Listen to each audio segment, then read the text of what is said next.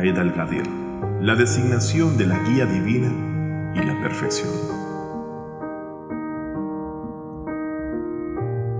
En el nombre de Dios, hola.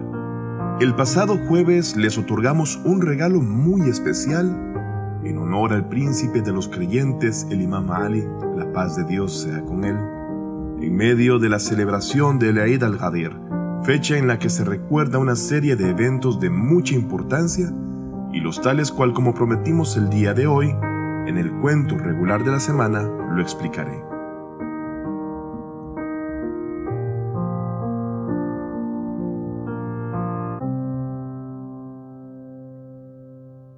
En el año décimo de la égida, el mensajero de Dios, la paz sea con él y su familia purificada, anunció a la gente que él se dirigiría a realizar la peregrinación o el hajj, como se dice en idioma árabe.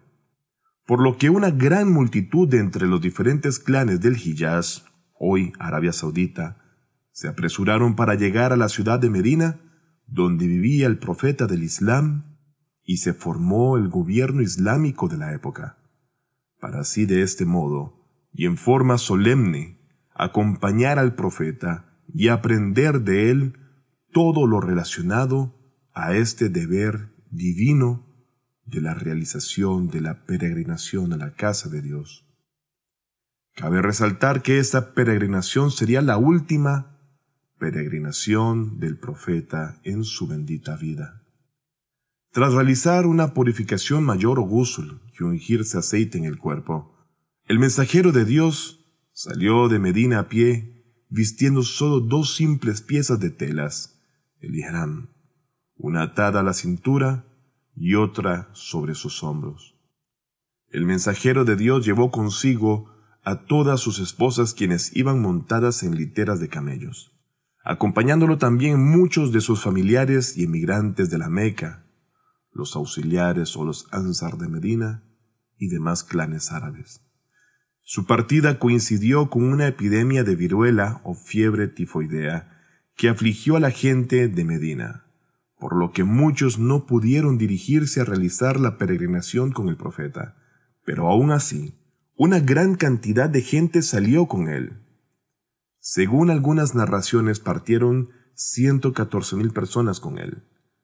Este número solo corresponde a quienes partieron de Medina junto con el profeta, ya que la cantidad de personas que junto a él realizaron el Hajj, como la gente de la Meca y los que llegaron luego desde el Yemen junto al imam Ali Abu Musa, eran muchas más.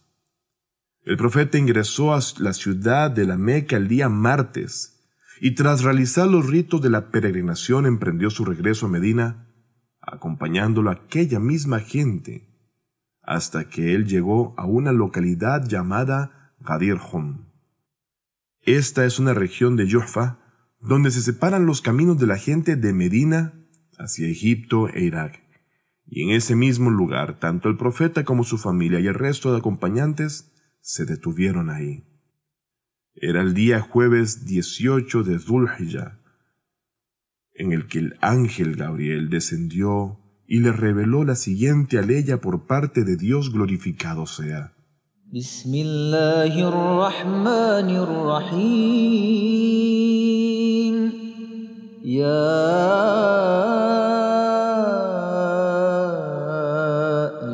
الرسول بلغ ما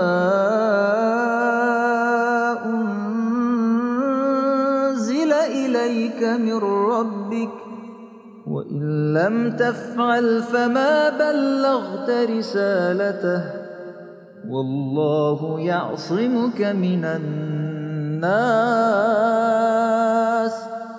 Oh mensajero, proclama lo que te fue revelado por tu Señor, porque si no lo hicieras, no habrás comunicado su mensaje y Dios te mantendrá salvo de la gente. De este modo, Dios exaltado sea encomendó al profeta a que presentara a Ali en Abu Talib ante la gente y les anunciara el tema de la wilaya o el liderazgo de la comunidad islámica y la obligación de que fuera obedecido como tal, como un líder. Esto sucedió en un momento en que las caravanas que estaban a la vanguardia y que se encontraban cerca de Jofa fueron llamadas a detenerse y devolverse hasta el lugar donde se encontraba el profeta. El mismo quien ordenó que aquellos que estaban adelantados regresaran y que los que estaban rezagados se detuvieran en ese mismo lugar. También advirtió que nadie debía detenerse bajo cinco árboles juntos que en ese lugar había, y pidió que limpiaran y barrieran la tierra debajo de los mismos, hasta que se hizo la hora de la oración del mediodía y se escuchó el zadán o el llamado al rezo. El mensajero de Dios se dirigió hacia aquellos árboles y rezó allí la oración del mediodía junto a toda la gente. Aquel día estaba intensamente caluroso hasta el punto de que los presentes colocaban parte de sus capas y mantos sobre sus cabezas y otra parte bajo sus pies para que el calor del sol no los hostigara. El mensajero de Dios también se refugió bajo la sombra de una tela que había sido colocada sobre uno de aquellos árboles. Después de concluir con la oración, el profeta Muhammad, la paz de Dios sea con él y su familia, se puso de pie en medio de la gente, sobre unas monturas de camello que habían sido dispuestas allí, y con una voz expresiva y alta que llegaba hasta los oídos de todos, habló así. La alabanza sea para Dios, y a Él pedimos ayuda. En Él creemos y a Él nos encomendamos y nos refugiamos en Dios de nuestro propio mal y de la maldad de nuestros actos, y testifico que no hay divinidad sino Dios y que Muhammad es su siervo y mensajero. Oh gentes, por cierto que yo pronto responderé a la invitación de Dios, y vosotros y yo somos responsables cada uno de lo que se nos ha encomendado. Entonces, ¿vosotros qué decís a esto? La gente dijo, Atestiguamos que anunciaste muy bien tu mensaje y nos aconsejaste y te esforzaste que Dios te recompense en la mejor forma. Ante esto dijo el profeta, atestiguáis que no hay divinidad sino Dios y que Mohammed es su siervo y mensajero, que su paraíso es verdad, que su fuego es verdad, que la muerte también es verdad, y que la hora está próxima, de lo cual no hay duda, y que ciertamente Dios resucitará a los que están en los sepulcros.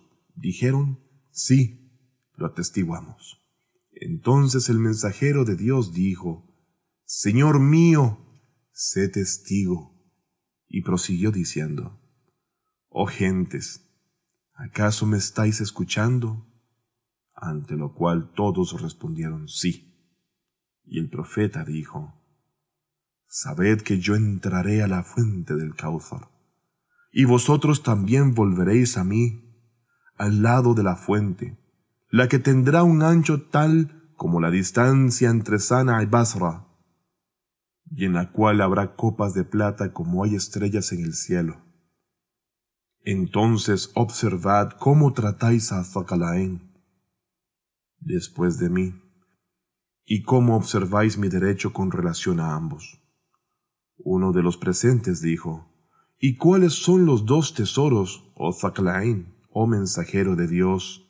Lo que el profeta le dijo, el tesoro mayor es el libro de Dios, uno de cuyos extremos se encuentra en manos del poder de Dios, imponente y majestuoso, y el otro extremo está en las vuestras.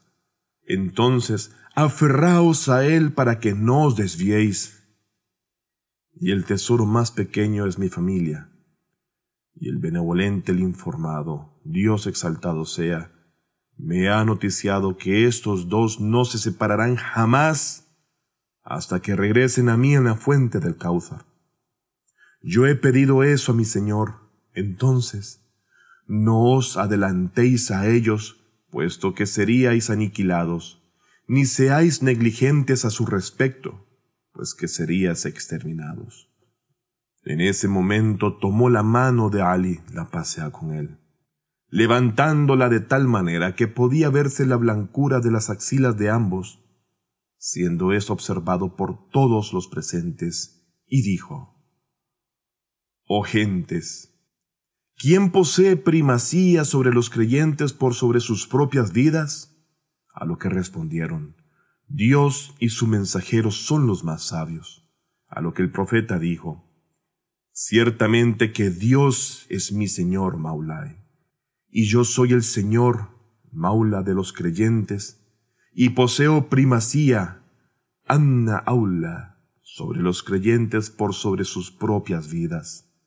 Tras ello dijo, entonces, aquel de quien yo fuera su Señor, Ali es su Señor.